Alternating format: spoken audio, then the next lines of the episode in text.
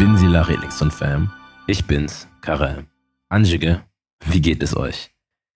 Lange ist es her, dass ihr von mir gehört habt. Ihr habt euch wahrscheinlich gefragt, wo er abgeblieben ist. Ich bin zurück und habe viele interessante Podcast-Folgen, die ich mit euch teilen möchte. Besonders bei dieser Podcast-Folge brauche ich eure volle Aufmerksamkeit. Es geht nämlich um die aktuelle Lage im Iran. Für die Neuen unter euch. Redlektion ist ein Podcast über Politik, in Klammern Pop, Kultur und Gesellschaft aus interkultureller Perspektive. Ich bin euer Host Karel. Ich habe das Privileg gehabt, die freie Autorin, Performerin und Queer-Feministin Mina Khani im Podcast zu haben. Sie selbst schreibt und berichtet viel über die Geschehnisse im Iran. Warum es essentiell ist, dass sie Farsi sowohl lesen und schreiben kann, erklärt sie in der Podcast-Folge. Ich habe mich dazu entschieden, Gina Amini, die aus der kurdischen Stadt Sakeh stammt, mit ihrem kurdischen Namen zu benennen, da sie es zu Lebzeiten auch so wollte. Sie besaß einerseits ihren kurdischen Namen Gina, andererseits ihren iranischen Namen Mahsa. Kurdinnen sind im Iran eine unterdrückte Minderheit und das wirkt sich bis auf das Verbot kurdischer Namen aus. Die 22-Jährige ist ein paar Tage nach der Verhaftung durch die Moral Police, zu Deutsch der Sittenpolizei, gestorben. Sie wurde festgenommen, da sie nach Angaben der Sittenpolizei ihren Hijab, also ihre Kopfbedeckung, nicht richtig trug und somit gegen die Kleidervorschriften verstoß. Im Iran besteht ein Verhüllungsgesetz.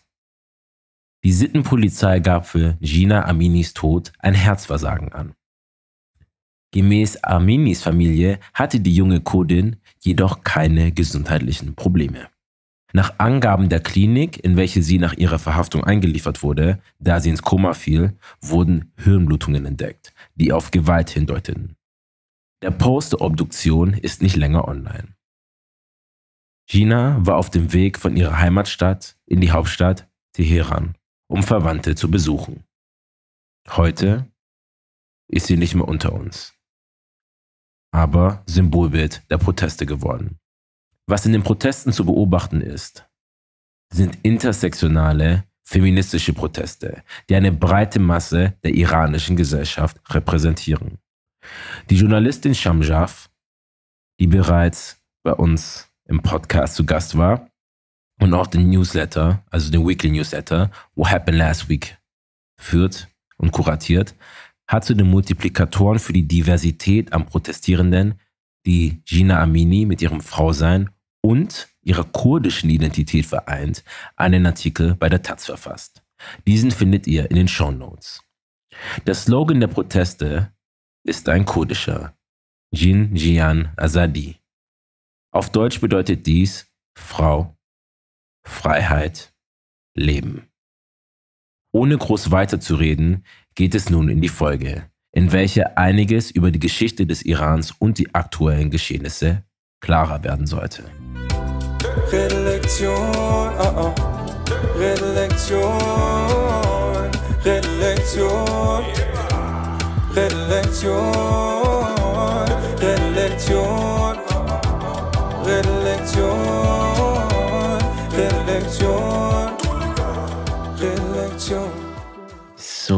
hallo liebe Redlektion-Zuhörer, ZuhörerInnen.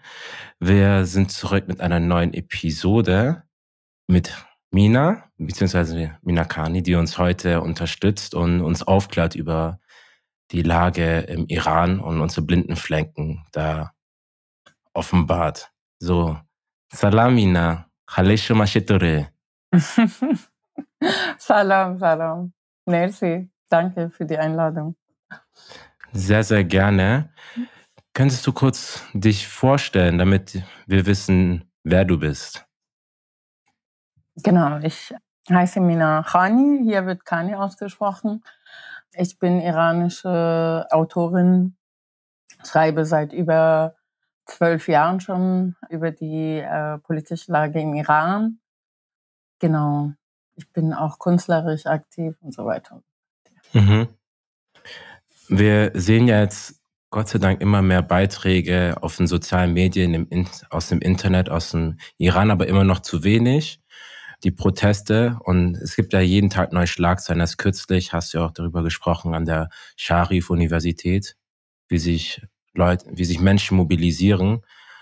Weshalb gingen denn die Leute jetzt auf die Straße? Jetzt, jetzt ist ja die Kurdin Gina Amini in Gewahrsam der Sitten- bzw. Moral Police gestorben. Und mhm. da wurde ja gesagt, es wäre wegen Herzversagen, aber die Familie meinte, sie wäre komplett gesund. Warum ist genau ihr Tod zu einem Symbolbild dieser äh, Proteste geworden? Genau. Es war schon die, die Situation, bevor sie schon ermordet wurde, war schon sehr heikel. Also es gab schon eine Offensive des Staates gegen Frauen und Genderminderheiten, die sich halt auf der Straße anders gekleidet haben und das auch in einer Art und Weise, wo es ziemlich klar war, wofür sie stehen. Teilweise zum Beispiel gar keine Kopftücher getragen haben. Wie zum Beispiel der Fall von Sepi de Rashnu war eine andere Frau, die in einem Bus von einer anderen Frau mit Chador. Ein Chador ist ein bodenlanges Gewand bzw. ein Überwurf, welcher den gesamten Körper bis auf das Gesicht verdeckt. Dieser ist meist schwarz. Weil sie angegriffen wurde und dann, ähm, die hat ja selber diese Geschehnisse äh, aufgenommen, hat gesagt, dass sie das in die Welt schicken würde. Und dann, sie hat aber als Antwort bekommen, ich gehe zu Revolutionsgarden und zeig dich an. Und das ist tatsächlich passiert. Und sie wurde festgenommen und äh, wurde gefoltert. Äh, von ihr wurden Zwangsgeständnisse genommen, im staatlichen Fernsehen angezeigt und so weiter und so fort. Und auch andere Fälle, zwei äh, LGBT-Aktivistinnen, Frauen, die äh, zu Todesstrafe verurteilt wurden und so weiter und so fort. Also wir sehen schon, wenn wir ein bisschen zurückschauen, es gab schon eine Offensive des Staates gegenüber Frauenaktivistinnen, Frauen, die sich äußern, Genderminderheiten, sexuelle Minderheiten und so weiter und so fort. Und das, weil seit paar Jahren ist es halt so, dass diese zivile Ungehorsam, was ja die, diese Zwangsbeschleierung, Maßnahmen und drumherum alle diese Geschlechterordnung des Systems betrifft. Es gab ja schon immer dieses zivile Ungehorsam von iranischen Frauen, schon seit Anfang an. Aber jetzt hat sich das in den letzten Jahren mehr politisch formiert und auch politisch geäußert. Mhm. Und in so einer, in so einer Lage ist dieser Fall mit Gina Amini passiert. Und da muss man auch noch dazu sagen, dass die kurdische zivile Gesellschaft sich sofort dazu gemeldet hat und sich geäußert hat, als die Familie schon so viel transparent gemacht hat über den Fall und so weiter und so fort. Und über diese ganze Geschehnisse in Kurdistan, also dass da Streiks äh, mobilisiert wurden, Proteste mobilisiert wurden, Frauen bei der Beerdigung von äh, Gina Amini schon ihre Kopftücher-Kollektive abgelegt haben, Männer sie unterstützt haben und so weiter und so fort. Und darüber hinaus, dass es halt auch diese, diese ganze Jen Jian Azadi, diese Parole, diese Proteste schon eine, eine Tradition ist, schon seit ja, Jahrzehnten. Frau Freiheit leben. Genau, das ist, das hat auf jeden Fall was ausgelöst, dass das komplette Land sich jetzt äußert.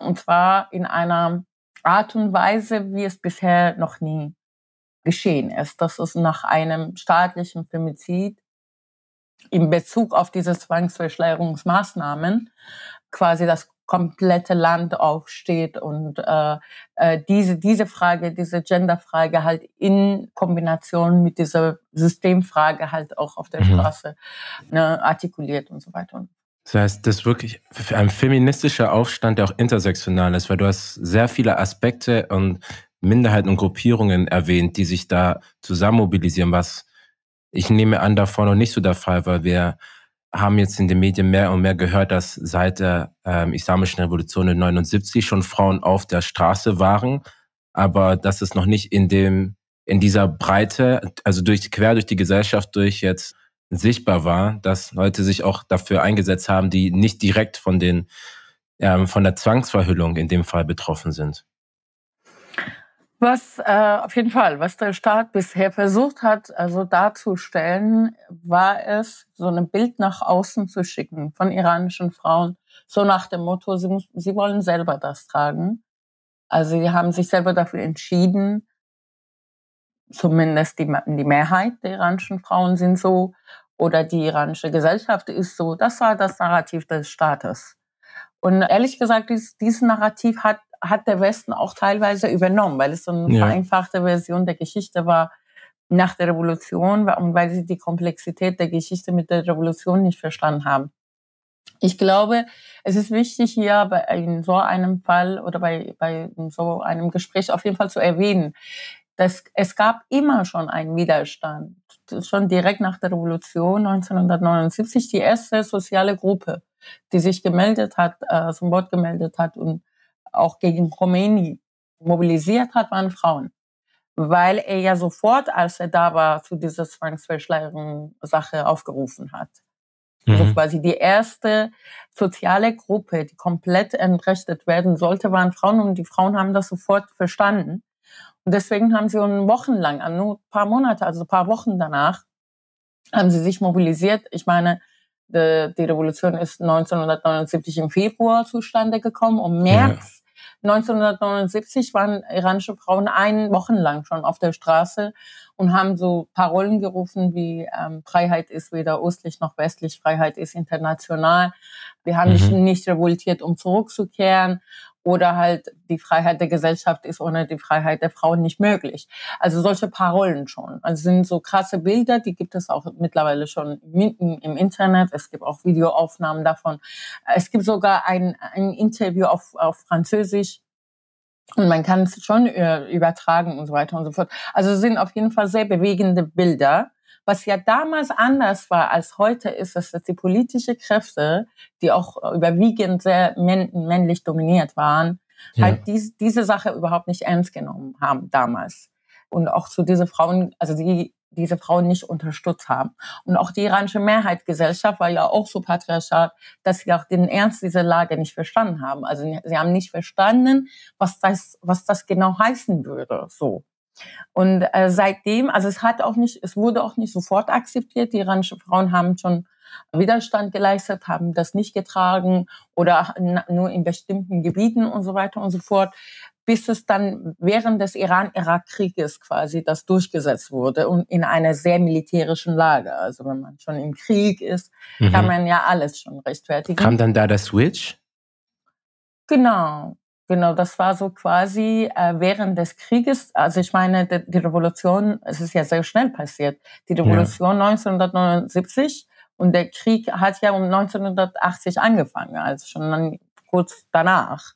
Mhm. Und äh, dazwischen haben, äh, wie gesagt, die, die iranischen Frauen haben schon versucht, Widerstand zu leisten, um das nicht zu tragen. Aber dann in eine militärische Lage während des Krieges, viele Sachen wurden äh, durchge also ne, viele Sachen wurden durchgezogen.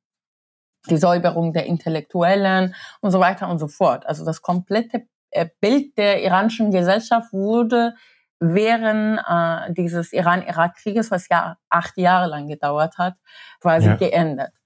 Und das war ja quasi das, das ideologische Bild des iranischen ähm, Staates in, in, nach Ausland, nach Inland, nach innen sowieso, aber ja. auch nach außen, um diese Propaganda zu betreiben. Diese Propaganda wurde auch, wie gesagt, teilweise sogar eins zu eins übernommen von, von westlichen Medien.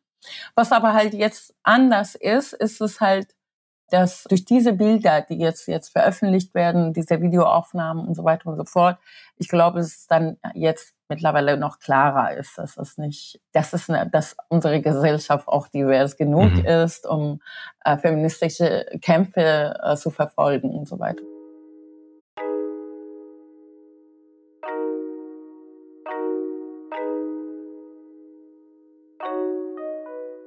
Das zeigt auch ein Stück weit das Framing, weil in den Schlagzeilen, die ich auch gesehen habe aus der westlichen Welt, wurde es oft reduziert zu einem Kampf gegen das Kopftuch, obwohl es ja ein, ein Kampf für Körperautonomie ist, Frauenrechte, eine feministische Bewegung. Und da fand ich sehr interessant, wie das wie das auf den Chador, also die Ganzkörperbedeckung beziehungsweise ein Hijab reduziert wurde, obwohl ja, wenn man für die Frauenrechte ist, sowohl das Tragen, wenn das gewollt ist, akzeptieren und respektieren sollte, wie auch das Bedürfnis nicht zu tragen. Und die Leute sind ja in den, in den Straßen und rufen ja ähm, Tod dem Regime und den, den Regeln und den Formen und sind ja sind, sind nicht frustriert und sauer und auch motiviert und das auch wieder all, aller Widerstände, weil was wir von den Bildern sehen ist, dass die Proteste brutal niedergeschlagen werden und dass es, und dass es Opfer gibt. Und jetzt wird es, wird es eben nahbarer. Und du meintest mit den Medien, es wurde eins zu eins übernommen. Warum ist es, wird es denn übernommen, was die Regierung sagt? Und was ist jetzt diesmal anders? Sind es die sozialen Medien oder gibt es da noch andere Faktoren, die da mit reinspielen? Ich glaube, dass als allererste, was da für eine Rolle spielt, dass das, äh, das, was der iranische Staat sagt, auch eins zu eins übernommen wird. Teilweise ist es halt, dass wenig Interesse da ist, um die Komplexität der Lage überhaupt zu verstehen. Und man nimmt halt das Bild, was man ja zu sehen bekommt, so. Und es gibt ja auch, also die, der iranische Staat, was die Repressionen betrifft, ist ein sehr intelligenter Staat. Mhm. Und sehr oft wird das auch unterschätzt, weil es ja die, die Mullah sind. Mullah ist ein Titel für einen islamischen Rechts- und Religionsgelehrten.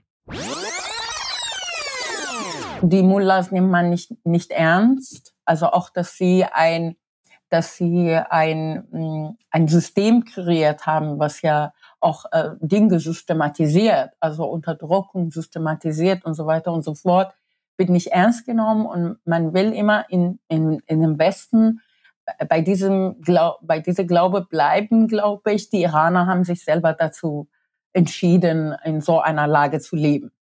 So könnte man, so kann man das ja auch einfacher, äh, da kann man auch einfacher weggucken, wenn man sagt, das ist ja deren Entscheidung, so zu, so zu leben. So. Und, um, äh, und das hat der iranische Staat, glaube ich, äh, der islamische Staat im Iran gut beobachtet und gemerkt, okay, die, die, die westlichen Medien sind faul. Und wenn man denen halt auch ein fertig gemachtes Bild hinschickt, dann, dann nehmen sie das, weil viele von denen können ja eher nicht Farsi. Viele mhm. von denen haben keine iranische Freunde.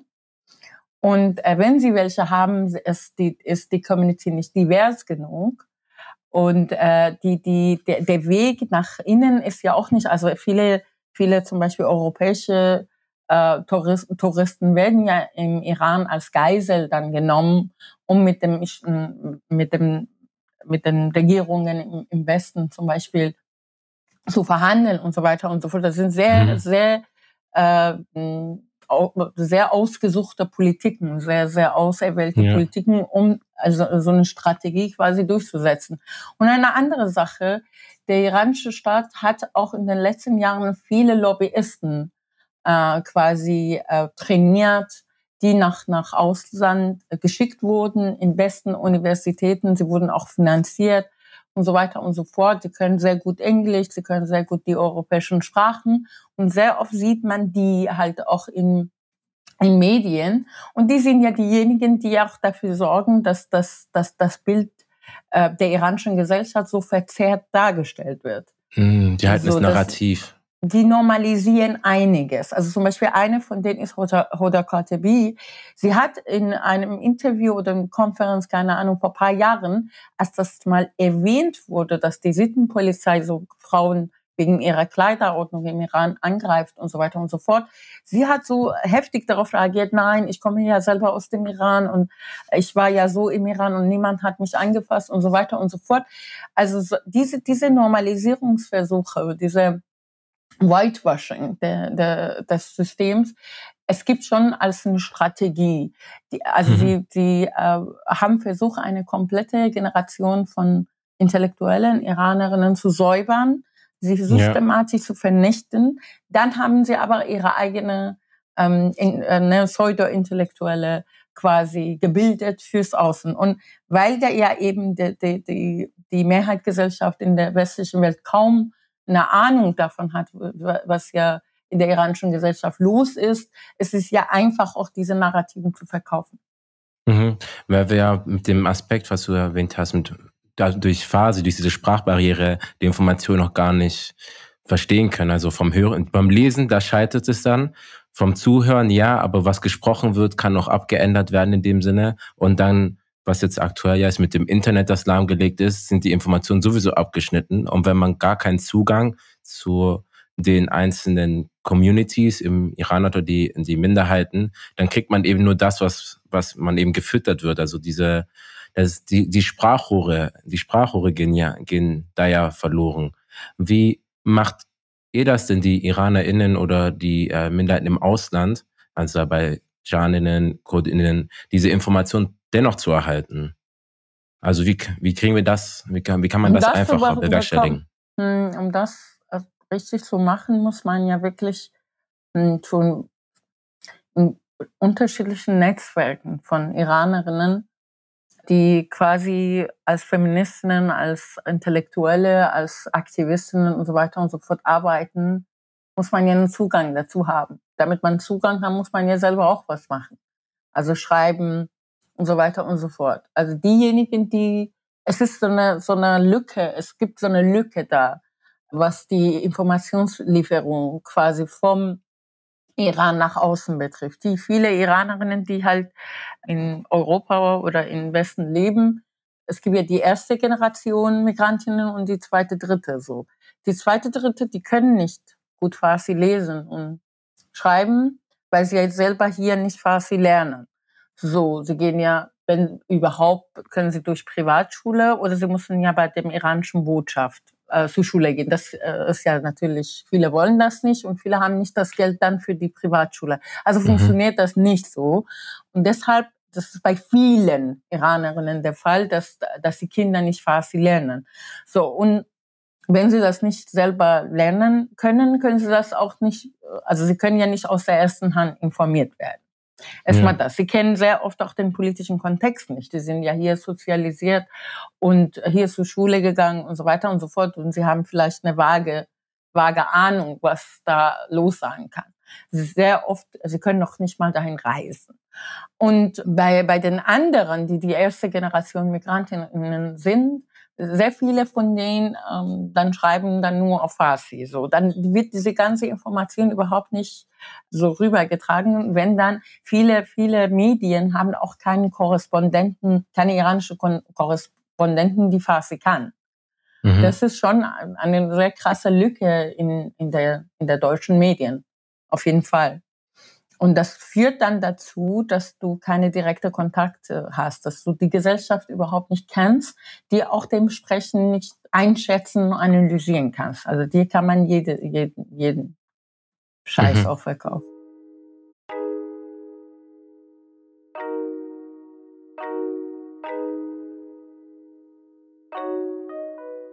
Jetzt mit den Korrespondenten könntest du da erläutern, weshalb das nicht möglich ist.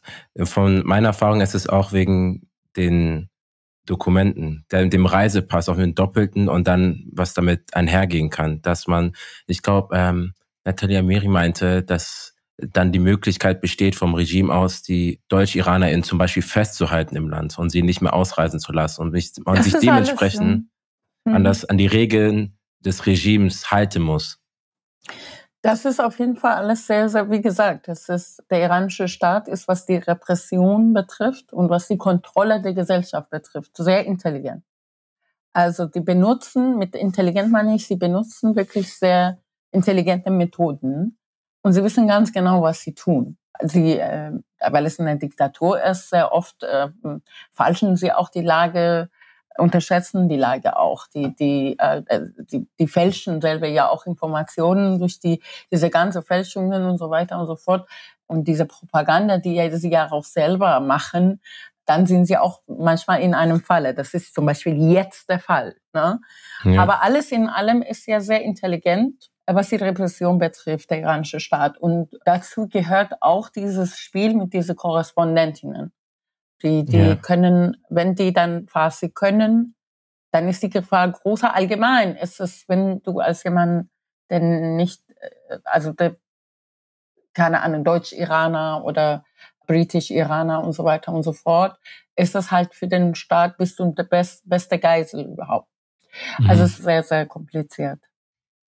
Und wie können jetzt wir, die eher die erstmal kein Farsi sprechen und vielleicht auch nicht diesen Kontakt haben, uns da noch besser informieren, dass wir ein breites Bild haben. Weil oftmals befinden wir uns auch, wenn wir auf Medien schauen, in Deutschland konsumieren wir dann in der Regel die deutschen Medien und dann vielleicht nicht die nicht Al Jazeera oder nicht France 24 etc. Also wo, wo müssen wir uns einen Blick drauf, drauf legen? Was würdest du da raten?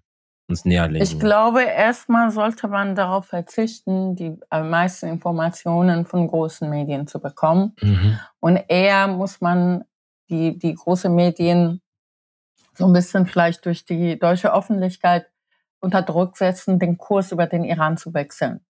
Weil eine Sache ist ganz klar, vor paar Jahren, als die, die Reformisten neue Kandidaten im Iran für die Präsidentschaftswahl nominiert haben, hat zum Beispiel die, die Zeit geschrieben, noch nie war der Iran bereit für äh, Liberalismus wie jetzt. Damals wussten wir, dass das eine falsche Einschätzung ist, äh, mhm. äh, dass es eine falsche Analyse ist, woher das auch immer gekommen ist. Der Typ, der das geschrieben hat, war auch ein, ein Iraner und so weiter und so fort. Also ich habe mich damals schon gewundert, wo, was steckt denn hinter so einer Analyse? Ist es wirklich gewollt? Die Lage falsch einzuschätzen oder ist es wirklich so, weil man falsche Informationen bekommt? Oder seit paar Jahren ist es halt so, dass wir über die soziale, ich zum Beispiel, ich habe viel über die soziale Bewegungen im Iran auf Deutsch geschrieben. Äh, die wurden zum großen Teil bei den großen Medien nicht publiziert, wenn dann überhaupt bei irgendwelche, ne, zum Beispiel bei, bei dem Freitag wurden äh, zwei Texte von mir veröffentlicht. Ja. Und man musste immer hinterherlaufen und die Wichtigkeit der Lage erklären und man hat es nicht gecheckt und so weiter und so fort. Mhm. So, jetzt ist es halt so, dass weil es halt so eine, so eine Bumm gemacht hat, jetzt äh, merken, glaube ich, einige, dass sie so ein bisschen irritiert sind. Sie wissen nicht, was da gerade los ist und wissen wollen von denjenigen, die halt keine eine andere Analyse hatten, hören, was gerade passiert ist. Ich glaube, in so einer Stimmung kann man ein bisschen, also kann die deutsche Öffentlichkeit tatsächlich, weil sie auch selber diese Informationen braucht, um die Lage besser einzuschätzen, kann so ein bisschen die, die deutsche Medien dann auch unter Druck setzen und sagen, ändert den, den Kurs, weil ihr wollt immer so eine fertig gemachte Story aus dem Iran, so, keine Ahnung, zwei, äh, es gibt zwei Polen im Iran, also zwei ne, politische äh, Tendenzen, Hardliner, Reformisten. Und seit ein paar Jahren ist es so, dass die äh, äh, Protestierenden im Iran sagen, dass es die, diese Zeit vorbei ist. Das ist sogar eine Parole geworden im Iran. Hardliner, Reformisten, eure Zeit, Zeit ist vorbei. Und wir sagen das ja auch seit, seit, seit paar Jahren schon, dass das nicht mehr der hegemoniale Kurs der Rebellen im Iran ist. Die Rebellen wollen ja. eine, eine komplette Änderung des Systems, so eine Systemveränderung wollen sie das. Mhm. Und zwar, dass es komplett weg ist und ein neues kommt. So. Und ich glaube, da, da äh, kommen wir nicht drum herum zu versuchen, über einzelne Personen, die gut berichten und noch Kontakte haben und sowohl äh, Farsi als auch Deutsch können, zum Beispiel in Deutschland, mehr Informationen bekommen. Und da sind mhm. vielleicht Leute, deren Deutsch klingt vielleicht so ein bisschen auch mit Akzent und so weiter und so fort, weil sie ja, ne, sie können ja deshalb so gut Farsi, weil sie ja auch da geboren sind Eben, und auch ja. eine andere Bezug haben. Aber ich glaube, das ist besser. Also diese ganze, also es gibt ja auch einige wenige diese Second Generation iranische Migrantinnen, die gut berichten. Ich will nicht sagen, dass alle so schlecht sind, weil es gibt mhm. darunter auch einige wenige, die auch Farsi lesen können oder Kontakte haben. Aber das ist die Voraussetzung. Und diese Voraussetzung haben ja einige wenige Exilantinnen. Also es sind nicht äh, unbedingt die, die perfekt und native Deutsch sprechen. Mhm.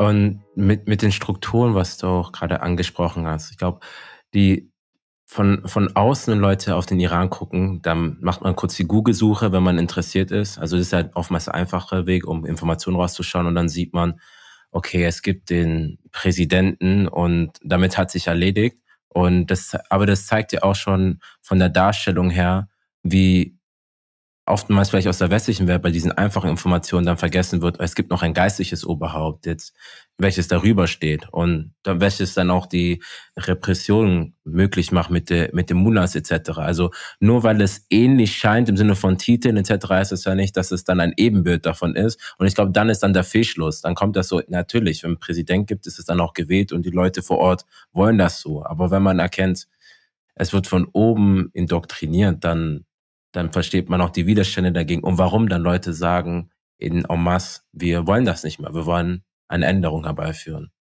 Genau, das ist ja, ich meine, wenn man so ein bisschen verfolgt, wie der iranische Staat, die iranische Machthaber quasi versuchen, diese ganze antikoloniale, antiimperialistische Diskurse auch zu vereinnahmen mhm. und die instrumentalisieren damit sie sich als ne, der, der, das Land des Widerstands gegen Westen und so weiter und so fort darstellen. Ich glaube, Sie haben da eine Sache, Sie, Sie wissen über eine Sache Bescheid, und zwar, dass diese eurozentristische Welt der Intellektuellen und auch Denker und Journalisten und die Mehrheitsgesellschaft hier alles versucht ja aus äh, eigener Perspektive zu, zu herauszuanalysieren und zu gucken. Und wenn, ja. wenn das für mich greifbar ist, ist es dann greifbar. Und wenn es für mich nicht äh, greifbar ist, ist dann, dann nicht äh, greifbar. Zum Beispiel das, diese Sache mit Gendergerechtigkeit und so weiter und so fort auch. Seitdem ich mich kenne, seitdem ich mich wahrnehme als eine Person, weiß ich, dass innerhalb der iranischen Gesellschaft eine, eine, eine Widerstand gibt gegen diese, diese Zwang. Okay, es hat sich, es hat gedauert, bis es sich politisch formiert hat. Es hat gedauert, wieder formiert hat, weil es war ja schon mal politisch. Es hat gedauert, bis wir die Mittel dafür gefunden haben und so weiter und so fort. Aber wir haben auch eine Wahrheit. Und bisher war das so, dass zum Beispiel die Rechte, wofür wir vielleicht mehr gekämpft haben in unserer Generation, eher als West, westliche Werte eingestuft wurden, obwohl wir für diese Kämpfe, äh, für diese ne, Werte gerade mehr, mehr Opfer bringen. Ja. Was die zum Beispiel Befreiung, äh, Befreiung der Frauen oder Emanzipation, Gender-Emanzipation und so weiter und so fort betrifft. Okay, auf jeden Fall ist der Westen jetzt in einer besseren Lage. Aber das heißt dann auch, dass, es, dass wir gerade dafür mehr kämpfen und auch mehr, mehr Opfer bringen. Nichtsdestotrotz wird es eher als so ein westliches, westlich, als so ein westliches, ne, westlicher Wert quasi eingestuft. Und darüber hinaus ist, ist man da so ein bisschen vielleicht nicht so aware zu gucken, was gerade passiert, so, so, so ein bisschen eine andere Analyse zu haben, so ein bisschen genauer gucken, was die Dynamik der Gesellschaft ist, was, wie divers ist die iranische Gesellschaft eigentlich? Und wie positioniert, positioniert man sich als Iran gegenüber die Macht. Was mhm. symbolisiert mhm. die Macht im Iran? Das ist natürlich die, die Symbole der Macht, politischen Macht sind teilweise andere als die Symbole der politischen Macht hier zum Beispiel in Deutschland oder in der USA. Deswegen, man kann diese, diese Sache, wenn man so critical Thinker ist und wenn man das alles so kritisch betrachten will, muss man gucken, dass man das nicht für die Iraner entscheiden kann, wie sie diese, diesen Kampf zu führen, zu haben oder ja. wie ihre Gesellschaft ist. Man sollte erstmal quasi überhaupt da Kontakt aufnehmen und zu gucken, was gerade in dieser Gesellschaft passiert. Wie ist das so zustande gekommen? Zum Beispiel, ich habe ja auch mitbekommen, dass hier diese ganze Verbrennung der Kopftücher überhaupt nicht so richtig verstanden werden. Also man versteht, viele verstehen nicht, viele denken, das ist halt so eine, so eine Angriff also gegen Frauen, die Kopftücher tragen und so weiter und so fort, ist es nicht. Vielleicht einige von denen, die das gerade machen, die würden es, wenn man es so lassen würde, würden selber auch welche tragen. Ich weiß es nicht. Ich weiß mhm. nur, dass wir unter iranischen oppositionellen Frauen einige mit Chador haben. Also einige, die diese Kopftücher oder diese, diese Hijab tragen, was heißt auch immer, ob äh, nur reine Gewöhnheit oder weil sie daran glauben. Aber sie machen das sehr zu Recht. Also so, dass, dass man auch sieht, dass da drin halt quasi eine selbstbestimmte Art und Weise das Tragen, dieses zu tragen gibt. Mhm. Nichtsdestotrotz, sie sind die, beliebt, die sind also beide, alle beide sehr beliebt innerhalb der iranischen Oppositionellen und innerhalb der iranischen Frauen, die diese Kopftücher nicht mehr tragen wollen. Das ist einmal eine Frau, die äh, schon seit Jahren gegen das Regime irgendwas sagt und macht und äh, mehrmals auch verhaftet wurde. Und äh, eine andere Figur ist äh, die, die Mutter von einem politischen Gefangenen, der ermordet wurde. So wie Art, die Art und Weise der Ermordung war auch wie in Ginas Fall. Also er wurde mhm. im, im Gefängnis ermordet. Der Fall ungeklärt, der, der, der Staat hat es verneint, die, die Familie besteht darauf, dass das ein Mord war und so weiter und so fort. Also ähnliche Geschichte halt über einen Mann. Und alle beide Figuren tragen diese, diese Chador, und das ist, Chador ist für, für, für uns, diese, diese schwarze Chador von oben bis unten, ja. ist ja sehr, sehr, das ist ja die, diese staatliche Form von Hijab. Weil die genau. Frauen, genau. die das nicht tragen wollen, die bleiben ja beim Kopftuch. Die, mhm. die Chador tragen, sind, symbolisieren eher diese, diese Form von Hijab, von der politischen Macht. Nichtsdestotrotz, obwohl sie Chador tragen, noch nicht mal so ein so ein Kopftuch, schwarzer Chador, wirklich von oben bis unten, sind sie sehr beliebt. Das heißt, es geht nicht per se darum, sich über Kopftücher zu, zu schreiten, wie es normalerweise hier der Fall ist, mhm. sondern es geht ja darum, die, die Symbole der politischen Macht zu, äh, zu zerreißen, zu verbrennen und sich gegen ein äh, unterdrückerisches System zu stellen.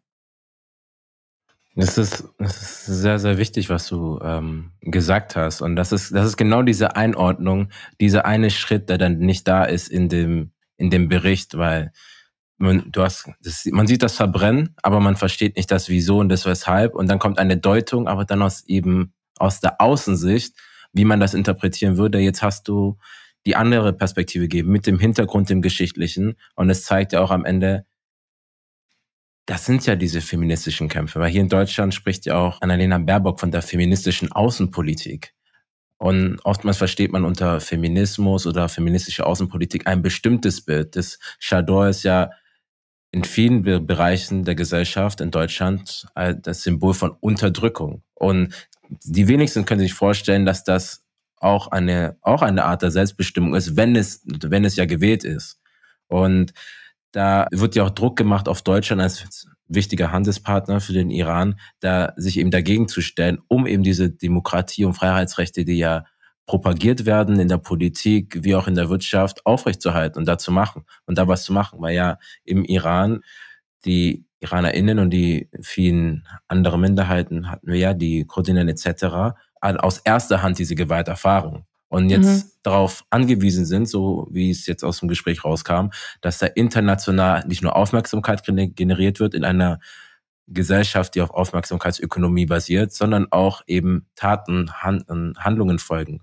Und da wollte ich dich fragen bei Sanktionen werden ja oftmals als Alternative oder als Option vorgeschlagen.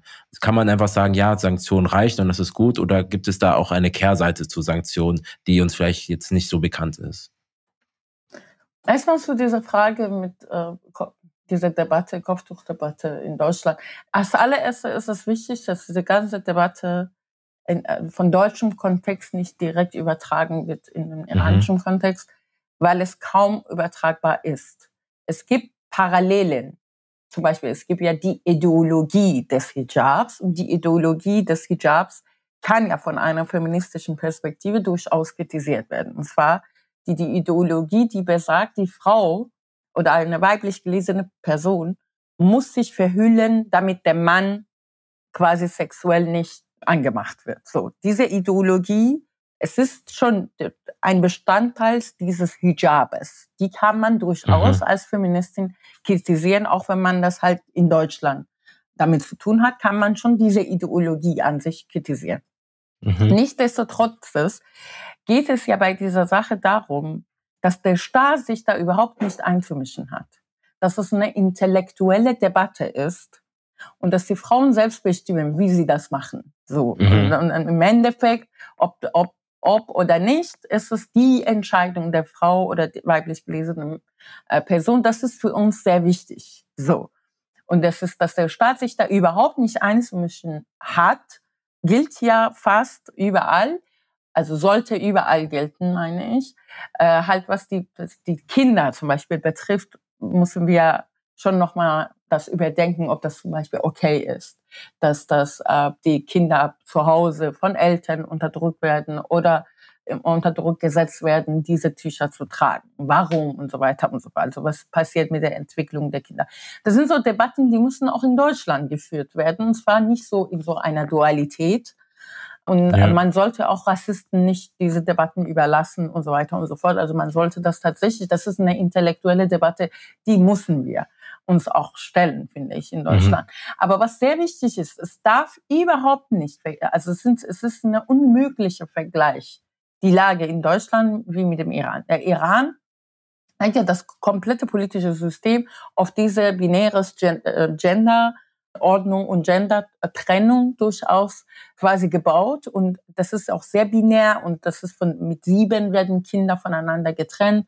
So, ähm, die, die mit, äh, die, die schon als, ne, diese männliche Geschlecht zugewiesen wurde, dann gehen zu äh, Schule für Jungs und umgekehrt, ne? Und das, diese äh, binäres Geschlechtertrennung in der Gesellschaft, das macht ja was mit der Gesellschaft. Wenn du schon mit sieben getrennt wirst von mhm. deinem eigenen Bruder oder von deinen eigenen Kindern, die äh, du, mit denen du auf der Straße spielst. So. Das ist ja im Iran sehr oft so, dass Kinder schon in, in den Gassen so vor ihren Häusern miteinander spielen. Und dann gehen sie zur Schule mit sieben oder acht und dann dürfen sie nicht mehr miteinander sprechen. Das, war, das, macht, das macht ja mit dir was. So. Mhm.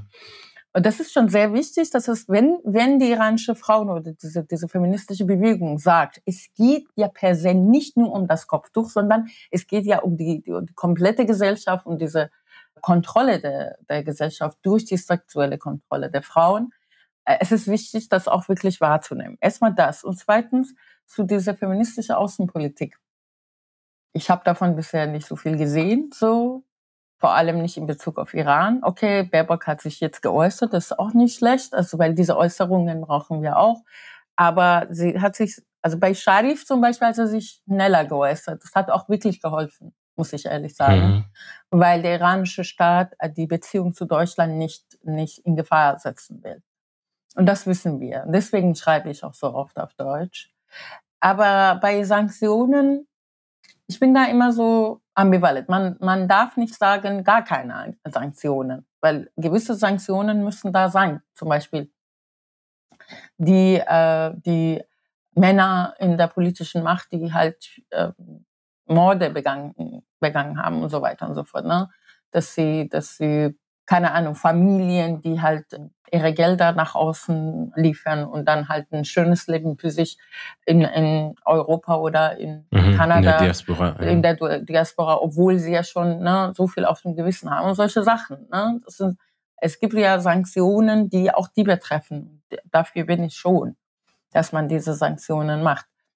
Die Sache ist, es geht um was Größeres und zwar diese ganzen Sanktionen und Verhandlungen, die in den letzten Jahrzehnten durchgezogen wurden, äh, mhm. wir wissen ganz genau, ein großes, äh, großes Teil der iranischen Gesellschaft weiß das, dass es bei diese, sowohl bei den Sanktionen als auch bei den Verhandlungen, es überhaupt nicht um die iranische Bevölkerung ging.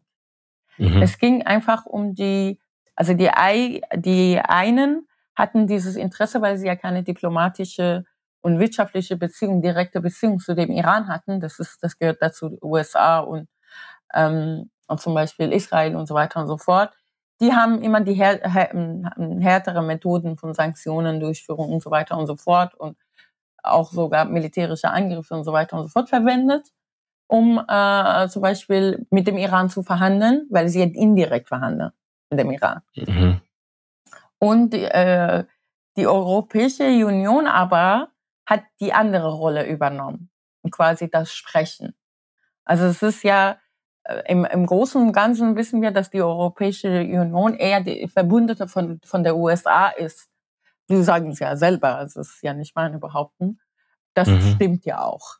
Aber äh, die können ja nicht äh, alle beide, also nicht Europäische Union kann ja nicht dieselbe Strategie haben wie, wie äh, die USA, weil die einen haben ja eine diplomatische Beziehung zu dem Iran und die anderen nicht. Mhm. Und man sieht, wie sie äh, einander ergänzen. Ne? Also die einen gehen dieser harscher Kurs von Angreifen und Sanktionendurchführung und so, damit die, die, an, die anderen diese Verhandlungs, äh, ne, damit sie anderen taktieren und die äh, zum Verhandlungstisch dann auch einladen können. Und so hat es all diese Jahre, so hat es die ganze Zeit fun funktioniert. Ja. Immer welche, irgendwelche, wenn ihr jetzt die Geschichte der letzten 20 Jahre zum Beispiel guckt mit dem Iran und die Schlagzeilen. Immer Sanktionen, Verhandlungen, Sanktionen, Verhandlungen. Okay, da ein paar Angriffe, dann Sanktionen, Verhandlungen. Ein Zyklus Aber sozusagen. Das ist ein Zyklus, so. So kommen wir nicht mehr weiter. Und das ist auch dieser, dieser, Auf, dieser Aufstand der, der Menschen im Iran ist auch gegen diese Politik. Und sie, sie artikulieren sich auch. Also 2009, als sie auf der Straße waren, haben sie Obama, haben sie Obama adressiert, die Iranerinnen, die auf der Straße waren. Wir haben zu Obama gesagt, Obama, entscheide dich, entweder auf unserer Seite oder auf der anderen Seite. Und was sie damit gemeint haben, ist es, mach deine Position klar. Weil die Positionen waren unklar.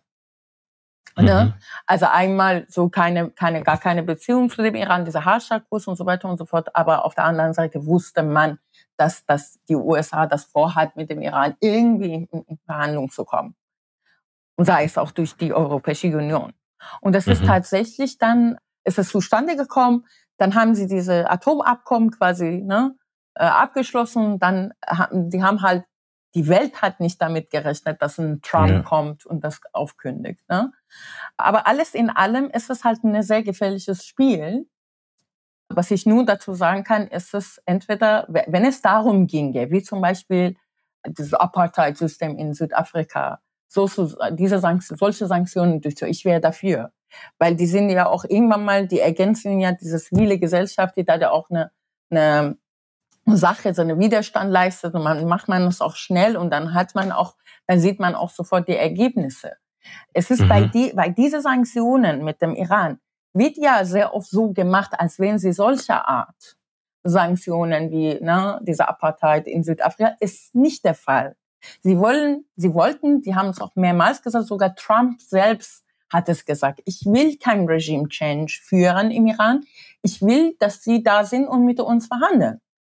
Und das war immer so eine, ne, so eine Taktikerei mit, mit dem Iran. Ja. So, und das, das wollen wir nicht, weil das kostet für uns Leben und, ne, das ist Zeit. Das ist jetzt 20 Jahre her mit dieser Politik.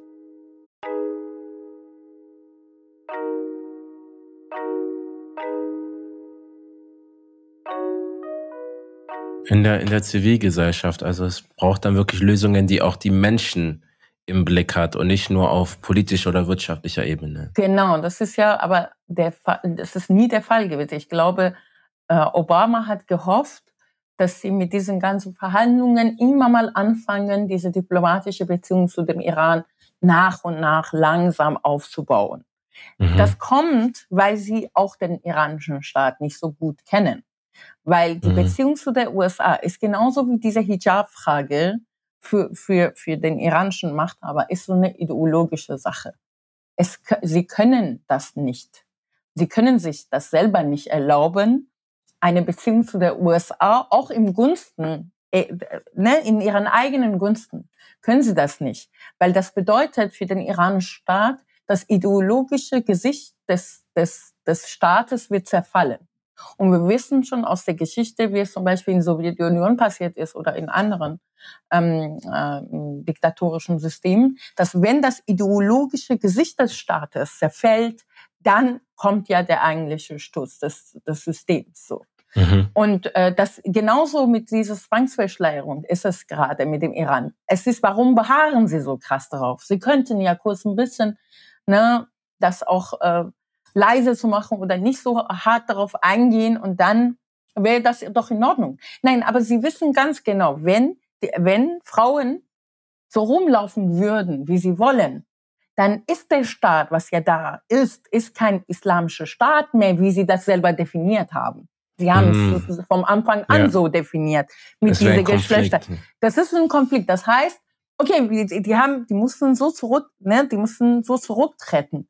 Und das, das das bekommt ja die iranische Gesellschaft mit. Ne? Die, die iranische Gesellschaft ja. mit, äh, bekommt es mit, okay, wir haben jetzt Erfolge und dann will mehr und will mehr.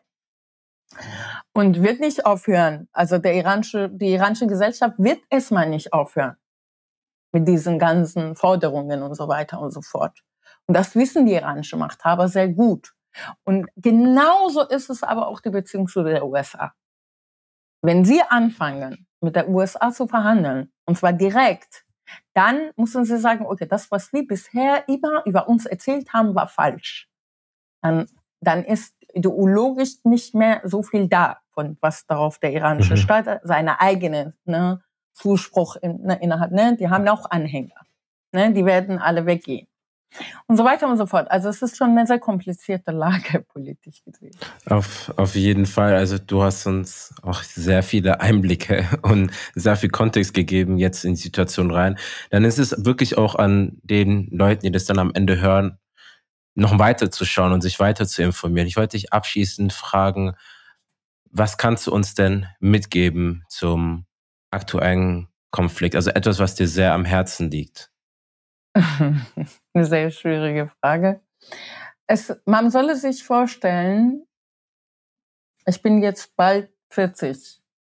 Ich bin während des, des Iran-Irak-Krieges geboren und in Teheran. Und ich, die, meine ersten Erinnerungen sind die, die Erinnerungen an äh, so irgendwelche Nächten, wo, wo Teheran bombardiert wurde.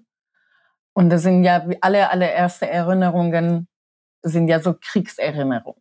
Und dann, ja. äh, man wächst in einer Gesellschaft auf, wo, wo man es halt nicht versteht, äh, wie ist es, warum äh, zu Hause sind wir eigentlich anders und wenn wir nach außen, ne, wenn wir irgendwie rausgehen, müssen wir uns anders verhalten und so weiter und so fort. So wird, so werden Menschen im Iran sozialisiert.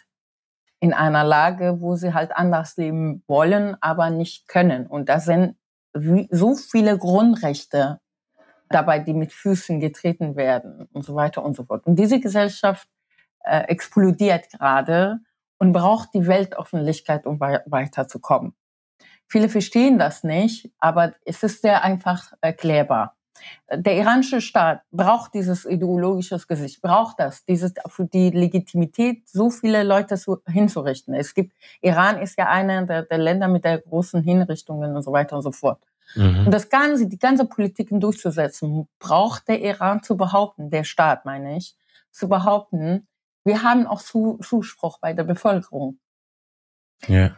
Und die Weltöffentlichkeit kann viel dazu beitragen. Mit, das sind ja ganz, ganz einfache Sachen. Das sind ja Klicks, Kommentare, bisschen selber Recherche, bisschen sich interessieren und auch ein bisschen versuchen, Stimme von anderen sein die Weltöffentlichkeit, wenn, wenn die auf, also wenn die aufhören, alles von ihrer eigenen Perspektive zu sehen und so ein bisschen zuhören, was sie sagen und dann auch versuchen, das äh, in ihre eigene Öffentlichkeit weiterzutragen, das wird, äh, das wird die, die Stimme der Iranerinnen implizieren in der Welt. Und das wird denen auch eine ungeheure Macht anbieten, gegen, gegen diese Mullerschaft zu stehen, erstens. Und es gibt denen auch Energie weiterzumachen, weil die, die merken dann, dann auch, dass es nicht absurd ist, für diese Werte zu kämpfen, mhm. dass, dass, dass die Welt da zuschaut, dass eine Wahrheit established wird, dass das eine Diskurs geändert wird. Es ist natürlich absurd zu denken, wir werden ermordet und niemand in der Welt kriegt das mit. Oder wir, wir kämpfen für diese Werte und diese Werte, es wird noch nicht mal ein, ein Diskurs geändert oder eine Wahrheit etabliert, dass wir nicht so leben wollen. Das wenigste, was sich jetzt ändern muss innerhalb mhm. der westlichen Medien, ist es, die Narrative über die Iranerinnen zu ändern und die mit, mit Respekt zu behandeln. Ja. Damit sie auch mehr, mehr Energie haben, diesen heftigen Kampf zu führen. Vielen herzlichen Dank. Oder merci, das war ein, ein sehr inspirierendes und auch wichtiges Schlusswort. Ich hoffe, dass die, die es dann anhören, einfach da, davon vieles mitnehmen können und noch weiterhin das bei dir verfolgen können oder bei Gela Sachebi und noch vielen weiteren, die da eben Stimmen sind für diesen Konflikt. Da kann ich abschließend nur sagen, Hudachafes. Mamnun Hudafes. Und ich wünsche dir noch einen wundervollen Tag. Danke ja, dir. Ich wünsche dir auch. Danke für dein Angebot. Ihr habt Mina gehört. Wir sind in der Lage, Stimmen weiterzutragen, indem wir interessiert bleiben, und eifrig teilen, was im Iran passiert. Ein paar ExpertInnen, denen ihr in Deutschland folgen könnt, sind unter anderem Gilda Sachebi, Nathalie Amiri, Shamjaf, Amina Aziz und viele mehr. Ihr findet deren soziale Medien in den Show Notes. Was aber am wichtigsten ist, dass ihr euch selbst informiert und eure Quellen gegencheckt. Für mehr Episoden lasst uns gerne eine 5-Sterne-Bewertung auf Spotify oder Apple Podcast da und unterstützt uns gerne über Steady und PayPal. Vielen Dank fürs Zuhören und eure Zeit. Wir schätzen euch sehr. Peace and Love. Redlektion.